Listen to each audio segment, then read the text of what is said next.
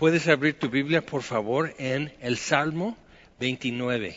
Y antes de retomar eh, esta noche el, nuestro estudio en el Evangelio de Juan, creo que, que, que vas a poder captar por qué es muy apto esto de este, esto de, del Salmo 29, que habla de la voz de Jehová sobre el diluvio, sobre las muchas aguas, pero al final como que enfoca y nos explica de cuándo está describiendo este Salmo. Entonces, Salmo 29, es Salmo de David, dice, tributad a Jehová, oh hijos de los poderosos, dad a Jehová la gloria y el poder, dad Jehová la gloria de vida a su nombre Adorad a Jehová en la hermosura de la santidad. Voz de Jehová sobre las aguas. Truena el Dios de gloria. Jehová sobre las muchas aguas. Voz de Jehová con potencia. Voz de Jehová con gloria. Voz de Jehová que quebranta los cedros. Quebrantó Jehová los cedros del Líbano. Los hizo saltar como becerros, al Líbano y al Sirión como hijos de búfalos voz de Jehová que derrama llamas de fuego, voz de Jehová que hace temblar el desierto, hace temblar Jehová el desierto de Cádiz, voz de Jehová que desgaja las encinas y desnuda los bosques, en su templo todo proclama su gloria. Jehová preside en el diluvio, y se sienta Jehová como rey para siempre. Jehová dará poder a su pueblo, Jehová bendecirá a su pueblo con paz. Y cuando dice ya en el versículo 10, Jehová preside en el diluvio, la palabra es Mabul y es única esa palabra para describir eh, el diluvio en los días de Noé, no cualquier inundación. Entonces está hablando de eso y te está poniendo el cuadro y, te, y estás viendo, lo que hace es simplemente la voz de Dios. Entonces cuando llegamos, ahora sí vamos a Juan capítulo 13 es el mismo Dios y es la misma voz de Jehová. Aquel verbo fue hecho carne y habitó entre nosotros y vimos su gloria, dice Juan, gloria como del unigénito del Padre, lleno de gracia y de verdad. Entonces ya estamos en, en Juan 13, retomando esto después de casi dos meses antes de Navidad, pausamos esto para ahora poder retomar y es Jesús, el verbo hecho carne, es lo que se oía dentro del arca durante el diluvio, Jehová presidiendo sobre el diluvio, él diciendo, esto es así, estos continentes se desaparecen, estas montañas se desaparecen. Y fue desgajada la tierra, este, cuando dice que se rompieron las fuentes de los abismos. Este, entonces estamos hablando y geológicamente puedes ver en, diferentes lugares el proceso de petrificación por sedimentos, como, como en Cañón de Cobre, en, en, Gran Cañón en Arizona y en lugares así, puedes ver como que se comió algo y revela las capas de sedimentación. Es una forma. Pero también se, se, se ven lugares donde pues, puedes ver las capas de piedra de diferentes composiciones de minerales y hasta fósiles y de repente como que se rompió como masa de pan como cuando un panadero está trabajando y esta parte se volteó. Entonces estamos hablando de algo de dos kilómetros de grueso, se voltea como, como, como romper una tortilla en dos mitades. Entonces la voz de Jehová preside en el diluvio. Y eso es muy importante cuando llegamos a esto, porque el verbo fue hecho carne, habitó entre nosotros y mira lo que hace capítulo 13 de Juan, versículo 1. Antes de la fiesta de la Pascua, sabiendo Jesús que su hora había llegado para que pasase de este mundo al Padre, como había amado a los suyos que estaban en el mundo, los amó hasta el fin. Es el resumen que Juan da y es aquí es un pivote en la narrativa que Juan ha estado dando diferentes señales que Jesús da para decir quién es y declaraciones que él dice yo soy tal. Entonces, pero ya está dando vuelta a esto y Jesús está diciéndoles mucho más a sus discípulos en esta parte, que es el Padre? Para ellos. Entonces, eh, eh, eso es muy importante, todo lo que Él hace y dice con los discípulos, les está tomando la mano y poniendo su mano en la mano de su Padre y está mostrándoles quién es el Espíritu Santo y poniendo su otra mano en la mano del Espíritu Santo y les está como que reubicando la importancia de las escrituras para conocimiento y más allá de conocimiento, revelación. Entonces les amó hasta el fin. Versículo 2. Y cuando cenaban, no habían terminado. Eso es muy importante para ubicarnos en la secuencia que está pasando. Están cenando la cena de la Pascua, pero un día antes. Entonces tuvieron que entrar y preparar esto y es jueves en la noche. Viernes Santo tocó ser el viernes por, el calendario religioso tocó ser el primer día del mes, el día de Pascua, conforme al calendario. Pero, eh, pero, también tocó ser viernes, el día antes del día de reposo, por eso retiraron los cuerpos de, de, cada cuerpo de su cruz después de la crucifixión. Y por eso cuando Judas Iscariote sale para entregar a Jesús, para, para decir ponerse de acuerdo.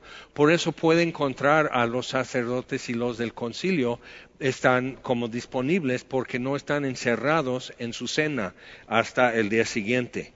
Y Jesús muere a la hora eh, de la tarde, el viernes, que están sacrificando a los corderos de la Pascua. Entonces, cuando vemos todo eso, Él dice, mucho he deseado cenar esta Pascua con ustedes antes que padezca antes que yo sea el Cordero de la Pascua. Entonces, cuando cenaban, y otra vez Juan nos está poniendo el cuadro, ¿qué es lo que está pasando en la cabeza y el corazón de cada uno? Lo que Jesús sabe, lo que el diablo sabe, lo que ha decidido Judas Iscariote ya está activado para ser el, traicionero que, se ve eh, antes de esto como que estaba en su corazón, pero no estaba activado él en esa función.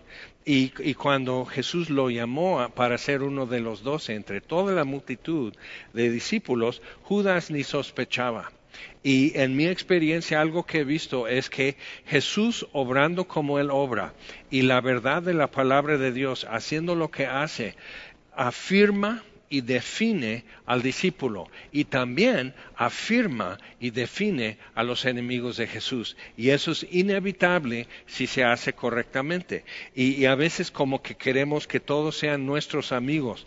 Y finalmente te voy a decir un secreto que Facebook no quiere que sepas. No necesitas amigos. No necesitas. Tienes a Jesucristo, el Padre, el Espíritu Santo. Ya tienes una mayoría. Ya tienes aprobación, afirmación, ayuda, respaldo, soporte, comprensión, etcétera, hasta cachetadas cuando te hacen falta. Pero entonces caemos en, el error de pensar que necesitamos que, que, la gente responda bonito y que nos quiera. Entonces, y Jesús no tenía eso. Y los amó hasta el fin. Hasta Judas Iscariote lo amó hasta el fin hasta donde Judas le dejó amarle, Jesús lo amó. Y vamos a seguir leyendo. Entonces le había puesto en el corazón de Judas Iscariote, hijo de Simón, que le entregase, sabiendo Jesús que el Padre le había dado todas las cosas en las manos, y que había salido de Dios y que a Dios iba se levantó de la cena y se quitó su manto y tomando una toalla se la ciñó. Luego puso agua en un lebrillo y comenzó a lavar los pies de los discípulos y a enjugarlos con la toalla con que estaba ceñido. Ahora piensa en lo que leímos en el Salmo 29. Esta es la voz de Jehová truena y se desgajan las encinas y, truena los cedros del Líbano y hace brincar los cerros y, como, como alguien que rompe una tortilla para seguir comiendo su adobo y su arroz y todo eso, hace esto, Dios hizo eso con los continentes. Entonces, por eso algunos dicen, ¿cómo es que el petróleo está tan profundo si es de plantas? ¿Cómo es que el carbón mineral está tan profundo? Eso era superficie y simplemente se voltó y, volteó y con la presión del peso convierte esa vegetación al petrificar lo convierte en carbón mineral y en petróleo y, y si tuviera suficiente presión lo convierte también en diamantes. Eso todos sabemos, pero te siguen diciendo, no, es que fue así. ok, bueno, hasta los mismos darwinistas ya están saltando del barco porque científicamente no procede el darwinismo. Y los que estudian a profundidad las ciencias están reconociendo que es un dogma, es una filosofía religiosa para el humanista, pero como ciencia no funciona. Y dices, sí, exacto voz de Jehová sobre el Mabul. El diluvio preside y se sienta y Jehová reina. Entonces, viendo eso y Jesús mientras cenando y están reclinando así sobre este, este bancas, y asientos o cojines alrededor de la mesa. Entonces están reclinando, están apoyándose en su brazo izquierdo y comiendo con la mano derecha y, así conversando, rezando las partes que hay que rezar. Hay una lectura, luego hay otra lectura y hay preguntas y respuestas que se hacen como ritual durante la cena. Y Jesús de repente rompe eso porque Él preside. Él es el rey de reyes, Él es el señor de señores. Y a veces como que quieren colocar a Jesús como, como un tipo de rebelde sin causa, como un revolucionario, y lo quieren hacer como equivalente con Che Guevara, que fue un depravado. Entonces, o, sea, no sino él, está poniendo las cosas en orden. lo, lo, que estaba esquivado y que todo el mundo ya lo normalizó o lo normalizamos, hacernos la cabeza así, porque así pusieron el cuadro. Jesús entra y dice, no, el cuadro va así. Y dices, ah, ya me sanó la espalda. No, simplemente te permitió enderezarte y ver las cosas como son. Entonces, sabiendo Jesús tres cosas, se levantó de la cena, se quitó su manto, tomando una toalla, se la ciñó y luego puso agua en un lebrillo y comenzó a lavar los pies de sus discípulos. Pero ve, entonces, o sea, al primero pues bien, pero traían los pies mugrosos. Las calles estaban llenas de tierra, de basura, no había ni terracería en las ciudades. Entonces, si venían caminando en, en este polvadero, este, traían los pies malos y necesitaban, y eso era común, pero los discípulos, si ubicas en un cuadro más grande, venían subiendo de Jericó días antes para llegar a, Jerusalén en lo que hoy llamamos Domingo de Ramos, pero venían en el camino discutiendo acerca de quién va a ser el más importante en el reino. Y Juan y Jacobo. Este Juan y su hermano Jacobo vienen como aparte a Jesús a apartar lugar, que, nos sentemos a, tu diestra y tu siniestra hacia cada mano tuya en tu reino. O sea, estar, o sea, ser los dos mero meros. Entonces, y, y Jesús está así, no saben lo que piden. ¿Van a poder beber la copa que yo bebo? Y dicen, sí. Y Jesús se queda así, el Padre le muestra, sí la van a beber pero no es mío dar eso. Entonces vemos que como que a partir de esto Jesús ya está poniendo su mano en la mano de su Padre y, es parte de su función como sumo sacerdote y como el Cordero de Dios. Entonces está haciendo eso, pero tienes que pensar, lava los pies de uno, tira el agua, va por más agua, lava los pies y ellos tienen que seguir la cena. Entonces uno tiene que decir, ¿y por qué es esta noche diferente a todas las demás? Y otro tiene que decir, entonces vamos a decir el más joven, vamos a decir que es Felipe. Todos quieren ponerle a Juan, pero vamos a decir que es Felipe. Entonces Felipe dice, ¿y por qué está esta noche diferente a las demás? Y luego todos quieren poner a Pedro como el viejito. Pero era muy torpe para, para, la edad que le quieren dar en, los evangelios. Pero, ok, Pedro. Pedro tiene que decir, porque en esta noche Dios sacó con mano poderosa a nuestros padres de esclavitud en Egipto. y van las preguntas y hay que hacer esto y hay que hacer el otro, y luego se sirve esto. Entonces, ¿y por qué comemos esto? Porque esto es la amargura de nuestros padres en Egipto. ¿Y por qué esto? ¿Y, por qué sal? Estas son las lágrimas de... O sea, están recordando y es, es o sea, es, es como un rezo en un velorio, o sea, te hundes en, en volver a vivir eso. Entonces, este, están con eso y Jesús está lavando sus pies. O sea, ve, mientras cenaban, y no están nomás cenando como familias hoy viendo tele mientras cenan y la mamá calentando tortillas y todo eso que se hace y, cada quien también viendo su celular aparte, sino no, o sea, cada uno tiene una función en la mesa y hay una orden que se tiene que seguir y lo que se come y cuándo se come y cómo se va a comer y qué se dice y demás. Entonces todo está pasando y, entonces llega a Simón Pedro y Pedro le dijo, Señor, ¿tú me lavas los pies? me encanta. Pedro es mi favorito siempre porque dices, o sea, imagina Jesús. Sí, Pedro. sí, o sea, has visto que hago esto con cada uno. Llego contigo y estoy haciendo idénticamente contigo y me preguntas si estoy... no, o sea, que pero ahí es Pedro. No sabe qué decir, pero abre su boca cada que puede. Entonces, ¿tú me lavas los pies? Respondió Jesús y le dijo, lo que yo hago, y eso era como para que Pedro se callara el resto de la noche, simplemente a escuchar y a pensar en lo que está oyendo. Pero Pedro no sabe eso. Entonces, lo que yo hago, tú no lo comprendes ahora, mas lo entenderás después.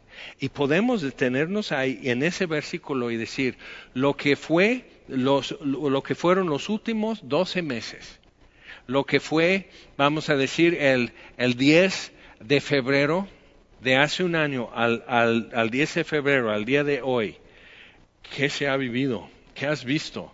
Cosas que no pensábamos, cosas que decían, no, pues es que hay una pandemia, es que hay esto, Empezamos a ver videos y reportajes del interior de China y todo eso y, ahora nos damos cuenta que algunas cosas eran actuaciones. Seguramente viste la actriz comiéndose un murciélago en un caldo y, y estás entonces, con todo eso, y ahora ya se nos olvidó, ya estamos porque aquí está la cosa. Y, y, empezó, si te acuerdas, empezó la cumbia de coronavirus. Y era buen consejo, realmente, eh, qué, hacer y cómo lavarte las manos y todo eso. ¿Te acuerdas que tenías que lavarte las manos y te enseñaban cómo? o sea, fue otro mundo hace 12 meses. El mundo ha cambiado bastante y era fuera de consideración cosas que ya normalizamos. Entonces el mundo, por decir, estaba así y nos voltearon el cuadro. Entonces para poder leer los renglones ya todos andamos así. Hola. Hola. O sea, ya todos nos enchuecamos, ya normalizamos algo que no es normal y viene más. Entonces tenemos que pensar, Jesús sabe lo que viene para ellos y en el resto del discurso dice, después van a tener tristeza, pero su tristeza se tornará en gozo, pero no luego entonces van a sentir esto, va a pasar esto, va, o sea, pero también el Espíritu Santo vendrá y hará esto con ustedes. O sea, todo esto, mi Padre está contento. Mi Padre me los encomendó y aquí están. Entonces, en su oración al final, en capítulo 17, imagina a los discípulos así.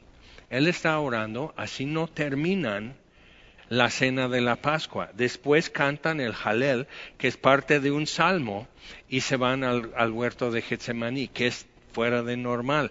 Nadie sale de casa en esa noche. Entonces, ellos están así.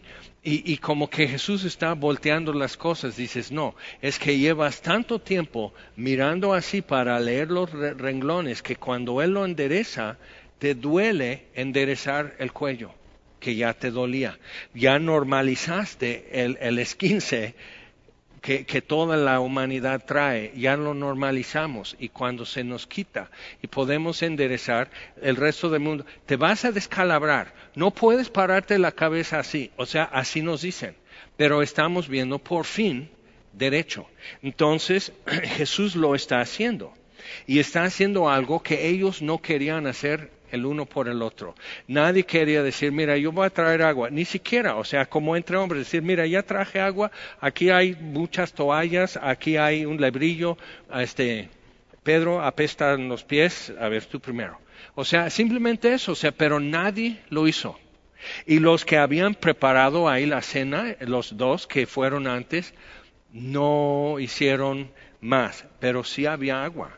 Entonces, están con eso, Jesús hace eso. ¿De dónde trajo el agua? Están en el aposento alto. ¿De dónde trajo el agua? Había un, tonelito de agua o algún recipiente de agua suficiente había o tenía que bajar y al patio. O sea, ¿cómo? o sea, pregúntate todo eso y dices, qué incómodo y qué raro. Y todos están tratando, nunca has estado con eso. Yo he estado predicando este, una vez un domingo y alguien invitó a unas señoras que encontró en una clínica en, el campo, en, en, una zona rural, y las invitó. Entonces, cada uno traía mínimo dos bebés, o sea, uno en brazos y uno gateando. Y entonces están así, no estoy criticando el modo, simplemente no estábamos preparados para esto. Y todo el mundo así, porque eran desconocidas y no las queremos incomodar ofreciendo cargar su bebé o jugar con sus niños. Entonces, literal, un niño está gateando, llorando, hacia moco tendido. Está gateando debajo de las sillas y la gente está así, llorando a gritos. Y por fin tuve que parar, parece que es día de vacunación en centro de salud salud. Necesitamos ayudar a estos niños. No, no, no soporto que vengan aquí y que yo como pastor que la pasen mal. Ellos no tienen la culpa. Vamos a detener eso, vamos a hacer algo. Y la gente de la iglesia se activó porque todos estaban congelados, no sabían qué hacer. Entonces piensa, aquí estaban Pedro y Mateo y Felipe y Natanael y Andrés y todo, y todos están, este, así, ah, este, ¿y por qué es esta noche diferente a las demás? O sea, haciéndose muecas, haciéndose señas, tratando de no, de no salir de la tradición y Jesús está lavando sus pies. Y brincas porque te da cosquillas. O sea, piensa todo lo que está pasando y Jesús les está en su silencio, está diciéndoles un montón. Y, y les está costando asimilar. Por eso, Pedro, seguimos. No me lavarás los pies jamás. Se siente incómodo porque Jesús le está haciendo algo muy tierno, muy respetuoso, y, Pedro dice, y, y no le toca. Otra vez, Jehová, la voz de Jehová sobre el Mabul. Jehová preside en el Mabul, en el diluvio, y el arca levantada en las aguas y los continentes hundiéndose, rompiéndose, volcanes debajo del mar, cambiando, y lo que era debajo del mar ahora va a ser tierra seca, y, las cosas cambiando, y lo que es el mar Mediterráneo, que era desierto, y ahora el norte de África sale del mar y es el continente. Entonces todo eso está cambiando, meteoros probablemente, como en Yucatán, provocando todo eso, provocando tsunamis, temblores a nivel global, y la voz de Jehová se escucha sobre todo lo demás sobre los gritos de los que se están ahogando, sobre los truenos, sobre las oleadas, sobre el, bramido del mar que es tan fuerte y luego el balido de, vacas y chivos y, las, las nueras de, de Noé, eh, este, y, o sea, todos están así, no tienen un antecedente, no tienen una película para saber qué hacer, no, no, o sea, simplemente, ¿qué es esto? Pues Dios va a hacer esto. No, pero no estaba, no tenían como, ¿y eso cómo será? Entonces, tú y yo podemos decir, ok, tengo antecedentes para algunas cosas que en los últimos 12 meses he vivido, pero el conjunto total sí me está arrollando. O sea, sí, sí, sí me empujó y me caí. Entonces necesitamos ver eso. Y los discípulos no saben lo que viene, no entienden que Jesús va a morir, no entienden y no han creído que al tercer día resucita, no saben lo que viene, piensan aún hasta el día de su ascensión, mes y medio después, aún están pensando, ok, entonces Jesús va a hacer esto y viene el reino de Dios, Jerusalén es levantada, caen los montes y los reyes de toda la tierra vienen trayendo tributo. Eso es lo que ellos traían en la cabeza de generaciones. Pero brincaban los textos bíblicos que decían otra información aparte. Entonces Jesús está preparándoles para lo que viene, que es triste y es glorioso. Y no están preparados ni para lo triste ni para lo glorioso. Entonces cuando ves a Pedro en Hechos 2 predicando, como que le está cayendo el 20 a, él, y dice, no, pues es esto. Y luego llega a casa de Cornelio y dice, ahora entiendo que Dios no hace acepción de personas. Ahora, o sea, Pedro, o sea, y todos ellos van como que entendiendo cada capítulo entienden un poco más y ponen a prueba esto y luego entienden lo que está escrito aquí y todo. Y, lo que pasó en el primer siglo cambió toda la historia humana y no sabían lo que venía. No tenían el plan, solo estaban viviendo al día tratando de descifrar qué significa la resurrección. Y, abriendo las escrituras y abriendo las escrituras y siendo fieles hasta la muerte. Entonces realmente la receta que ellos tuvieron no es más complicada que la nuestra. Y podemos hacer. Entonces, tú no me lavarás los pies jamás y Jesús dice, si lo que yo hago tú no lo comprendes ahora más, lo entenderás después. Piensa, después de doce meses, si el Señor te hubiera dicho, estoy preparándote de esta manera, y tú habrías dicho, no, no, no, no, tú no entiendes, después lo entenderás. Pero piensa, ahora, ya en, en lo que es hoy, 10 de febrero de 2021, si el Señor te lo vuelve a decir, lo que hago ahora no lo entiendes lo entenderás después. ¿Crees? Y dice entonces, pero no me lavarás los pies jamás. Jesús le respondió, si no te lavare no tendrás parte conmigo. Pedro terqueando con Jesús. Y Jesús tiene que terquear con Pedro. Así es que piensa antes de abrir tu boca.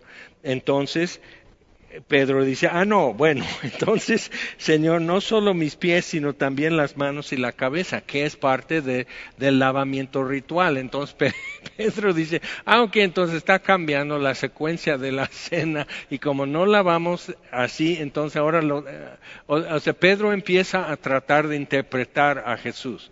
Vi un, como un anuncio de una iglesia en, en Nashville, en Tennessee, que, su nombre es Gracia Point. Y, es interesante lo que dice, que dice lo que la, Biblia es y lo que la Biblia no es. La, Biblia no es la palabra de Dios. ¿Ok? Dice que es iglesia. La Biblia no es palabra de Dios, sino es producto de comunidad. O sea, el pueblo de Dios produjo la palabra de Dios. Y dices, ¿Has leído el libro de Daniel? ¿Cuál fue la comunidad? O sea, ¿cómo? ¿Cómo es eso? Pero, o sea, obviamente cosas que se dicen así es gente que no ha leído la Biblia. Entonces, que, la, la, Biblia no habla con hechos, sino es de cada interpretación. O sea, dices, ¿cómo puede ser? Es total apostasía. Y esto se está normalizando. Eso es lo que es in, eso es lo que es cool y dices, no, ay, los gringos están perdidos. Pero lo que pasa es que la iglesia en México está agarrado siempre de la iglesia en los Estados Unidos y quiere todo lo que hacen y tienen. Entonces tenemos que poner las pilas y decir, alguien va a venir a decir algo que va a sonar muy bien, va a sonar muy inclusivo, va a sonar como palabras de Jesús, como, como muy buena voluntad, como tierno amor y todo eso, y va a ser total, total, así, brutal apostasía. Entonces tenemos que poner atención. Y entonces viene Jesús cuando hemos visto esas cosas que dice Jesús en el Evangelio de Juan, nos damos cuenta, dice en Juan capítulo 10, todos los que vinieron antes de mí, los que se ofrecieron como Mesías, son ladrones. O sea, no son no que están equivocados o, o fueron muy precipitados, no, son unos viles rateros. y dices, ese es el Salvador del mundo hablando y decimos, no, pues Jesús está siempre así, no alza la voz, nunca ofende a nadie. Dice, pues, digo, pues yo creo que ya ofendió a uno que otro diciendo que son ladrones. Entonces, porque tenían seguidores. Y no tenía mucho tiempo que había de esos. Y entonces Gamaliel en el concilio, en Hechos, dice, pero ya vimos esto. Y mira cómo termina. Entonces, si no es de Dios, no va a poder seguir como los demás que en tiempo reciente había. Entonces, Jesús está poniendo esto y tiene que poder respaldar todo lo que Él está diciendo y prometiendo. Ahora, entonces, no solo mis pies, mi Pedro, sino también las manos y la cabeza. Jesús le dijo, el que está lavado no necesita sino lavarse los pies, pues está todo limpio, y vosotros limpios estáis, aunque no todos. Porque sabía quién le iba a entregar, por eso dijo, no estáis limpios todos. Y todos están ahí. ¿Qué? O sea, Jesús está llevando todo esto a otro nivel. Y no hablando alegóricamente, pero simplemente llevándolo a otro nivel. Y no están preparados. ¿Y qué sucede? Él dice, ah, perdón, este, no están preparados para eso, entonces voy a hablar en términos cómodos para ustedes, que son más accesibles para ustedes. No, Él va haciendo lo que tiene que hacer, cumple con lo que tiene que decir y dice. El Espíritu Santo cuando venga les recordará todo lo que les he dicho. ¿Por qué? Él, sabe, ni han puesto atención. Están discutiendo para ver quién es importante. Pedro ya está chiviado por lo de los pies. O sea, están así, no están poniendo atención y no tienen en dónde encasillar la información que les doy. Pero el Espíritu Santo les va a recordar y les va a guiar a toda la verdad y yo sé quién es. Y ellos están, Espíritu Santo, ¿qué es esto? O sea, así. Entonces, cuando tú te has sentido como que todo el mundo está riéndose como que agarró el chiste, nunca te ha pasado. O todo el mundo está haciendo así, ay, amén, como si entendiera. y tú nomás estás, creo que, o sea, creo que no es mi día, que mejor voy a volver a dormir y me paro a ver si ahora me sale bien mi día. Entonces, ahí estaban ellos, doce hombres que no sabían qué y uno de ellos es Judas, que no entiende lo que le pasa, solo que una mano le está empujando que haga algo. Entonces, así que después que les hubo lavado los pies, que tomó algún tiempo, hazlo alguna vez con doce personas y, y, que no, como que no se prestan y tú tienes que ir a traer más agua cada vez, nadie se levanta para ayudarte, o se están congelados así. O, sea, tú y yo creo que con este ejemplo y lo que Jesús dice, creo que entenderemos, ay, qué pena, y, y, nos pelearíamos para ver quién trae otra cubeta de agua y no, pues sabes que hay un mejor jabón. Me da pena que les lave con jabón sote cuando hay palmolive. O sea, o sea, estaríamos así, mortificados, pero ellos están petrificados, están así dejándolo suceder. Y, y, si te das cuenta, es importante que estén así, que no haya mucho movimiento y conversación y, que, y, y, conjeturas y sugerencias y todo eso, que no haya confusión, que todos ellos pueden recordar como foto cada momento de esa noche en Getsemaní y cada cosa que pueden decir fue así. Y él dijo esto y Pedro sacó la espada, hizo esto, o sea que lo puedan recordar perfectamente. Y cuando ves en los evangelios dices, sí se les grabó lo que era tan difícil para ellos asimilar. Eh, les lavó los pies, tomó su manto, volvió a la mesa y les dijo, ya su plato está frío. no sé si eso ha pasado con tus mayores, que nomás estás así, me quiero morir, pero te ponen en tu lugar haciendo algo que tú tenías que hacer y haciéndolo bien. Entonces estás así, me muero de mortificación. ¿Sabéis lo que has hecho? Sí, nos has humillado como para no hablar un año. Entonces, ¿sabéis lo que os he hecho? Y ellos están así. Nada me va a obligar a abrir la boca ahorita por después de lo de Pedro, yo soy mudo. Yo no voy a decir nada. ¿Saben lo que les hice? Vosotros me llamáis maestro y señor y decís bien, porque lo soy. Pero vimos en el Salmo 29 más, la voz de Jehová truena sobre las muchas aguas, desgaja las encinas, truena los cedros, rompe montañas, revuelve el mar y Jehová preside sobre el diluvio. Entonces, y haces bien, porque lo soy. Pues si yo, Señor, el Señor y el Maestro, he lavado vuestros pies, vosotros también debéis lavaros los pies los unos a los otros. Qué tremendo que les tiene que decir a estos hombres después de tres años de andar con ellos, tres años de ver su modo, tres años de según ellos estar sirviéndoles y con eso les puso un reseteo máximo, o sea, borró y dejó en blanco todo, su, su, su data.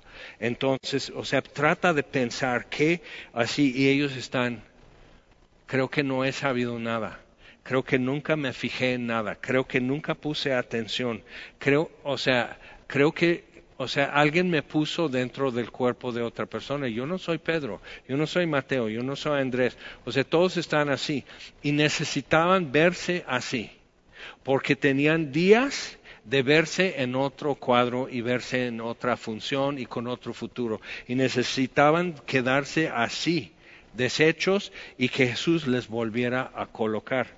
Entonces, que así también vosotros debéis lavaros los pies los unos a los otros, porque ejemplo os he dado, para que como yo os he hecho, vosotros también hagáis.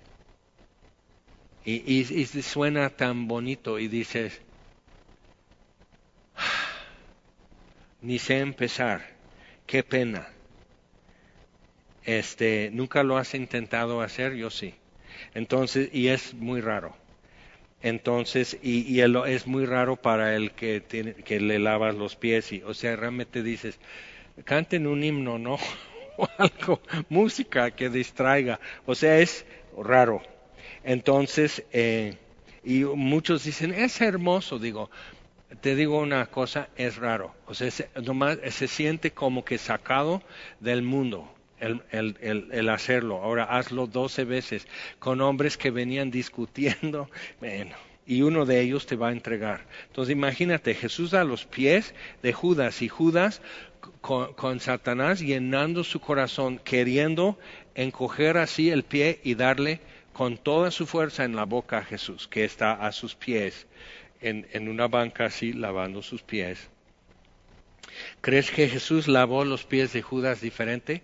Nadie sospechaba que era Judas. Entonces, o sea, piensa que todos dicen, y Judas estaba al lado de Jesús. O, eh, o empezó con él o empezó con Juan. Bueno, digo yo, ubícalo tú. Dice, versículo 16. De cierto, de cierto os digo. Aquí entonces está diciendo, óiganlo bien. De cierto, de cierto os digo, el siervo no es mayor que su Señor, ni el enviado es mayor que el que le envió. Ahora, cuando Pedro se pone a discutir con Jesús, yo no sería capaz de negarte, los otros sí, pero yo no, yo no soy miedoso, yo no soy cobarde, yo no me rajo y, dice Jesús, me vas a negar tres veces. Y, ni va a terminar la noche, o sea, te vas a precipitar, vas a estar abriendo tu boca mucho, Pedro, como has hecho esta noche, no vas a parar. Y Pedro cuando lo hace y canta el gallo y se voltea y lo mira a Jesús. O sea, todo este trato que llevaba horas era para cerrar un círculo con Pedro y Pedro sale y llora amargamente. Pero entonces, ¿qué sucede con Pedro? Él se acuerda el día que va a morir en Roma que el siervo no es mayor que su Señor, ni el enviado es mayor que el que le envió y cumple. Si sabéis estas cosas, bienaventurados seréis si las hiciereis. No hablo de todos vosotros, yo sé a quienes he elegido, mas para que se cumpla la escritura. El que come pan conmigo levantó contra mí su calcañar. Imagínate, estaba a sus pies Jesús. Desde ahora os lo digo antes que suceda, que para, para que cuando suceda creáis que yo soy. Eso era toda la intención. No iban a entender, no estaban de acuerdo, se sentían incómodos, era muy torpe para todos, todo está chueco, todo está volando y Jesús está enderezando todo así. Y, como cuando el, como que el mareo pasa para ellos y pueden como, como retomar y, y reintegrarse al escenario, dice, van a saber que yo soy. De cierto, de cierto os digo, el que recibe al que yo enviare, me recibe a mí. El que recibe a mí, recibe al que me envió. Y luego le manda a Judas a su mandado. Judas se sale y el resto de esta parte hasta capítulo 17 es Jesús con los once que quedan y les está encomendando algo que va a trastornar el mundo entero. Entonces, pensando en esto, pero la pauta está en versículo 3. Sabiendo Jesús tres cosas. Uno, que el Padre le había dado todas las cosas en sus manos. Dos, que había salido de Dios. Y tres, que a Dios iba. Entonces, si te pones a pensar todo el tiempo, como estos hombres, que, que no traían esto, no sabían realmente de dónde venían, ni a dónde iban, ni qué es lo que Dios había puesto en sus manos. Pero cuando seguimos leyendo la historia en el libro de Hechos, te das cuenta que fueron despertándose a, esto. Sé de dónde vengo. Como Pablo dice a Timoteo que yo era injuriador, perseguidor de la iglesia, era blasfemo y la misericordia de Dios fue más que mi blasfemia. Entonces, muy importante ver eso. Pablo pudo decir en un momento, sé de dónde vengo, sé a dónde voy y sé es lo que, qué es lo que Dios ha puesto en mis manos. Después lo puedes ver con Lucas, lo puedes ver con Timoteo en su martirio, lo puedes ver con Andrés en su martirio, lo puedes ver con Esteban, eh, uno de los diáconos en Jerusalén, y puedes ver que ellos sabían de dónde venían y sabían a dónde iban con esto y qué es lo que Dios puso en sus manos. Entonces, otra vez, el 10 de febrero en 2020, que parece hace mucho tiempo, puedes decir mejor esta noche que sabes de dónde has venido, a dónde vas y qué es lo que Dios ha puesto en tus manos. Porque entonces, sabiendo eso, podemos levantarnos de la mesa y hacer lo que hay que hacer. Vamos a orar. Señor, te damos gracias por tu palabra.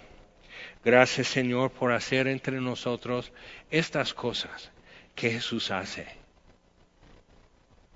Y enderezando las cosas que, veíamos tan normal y tan parte del escenario que así debe estar, y, ajustando y quitando y metiendo y mostrándonos esto es normal, esto es mi normal.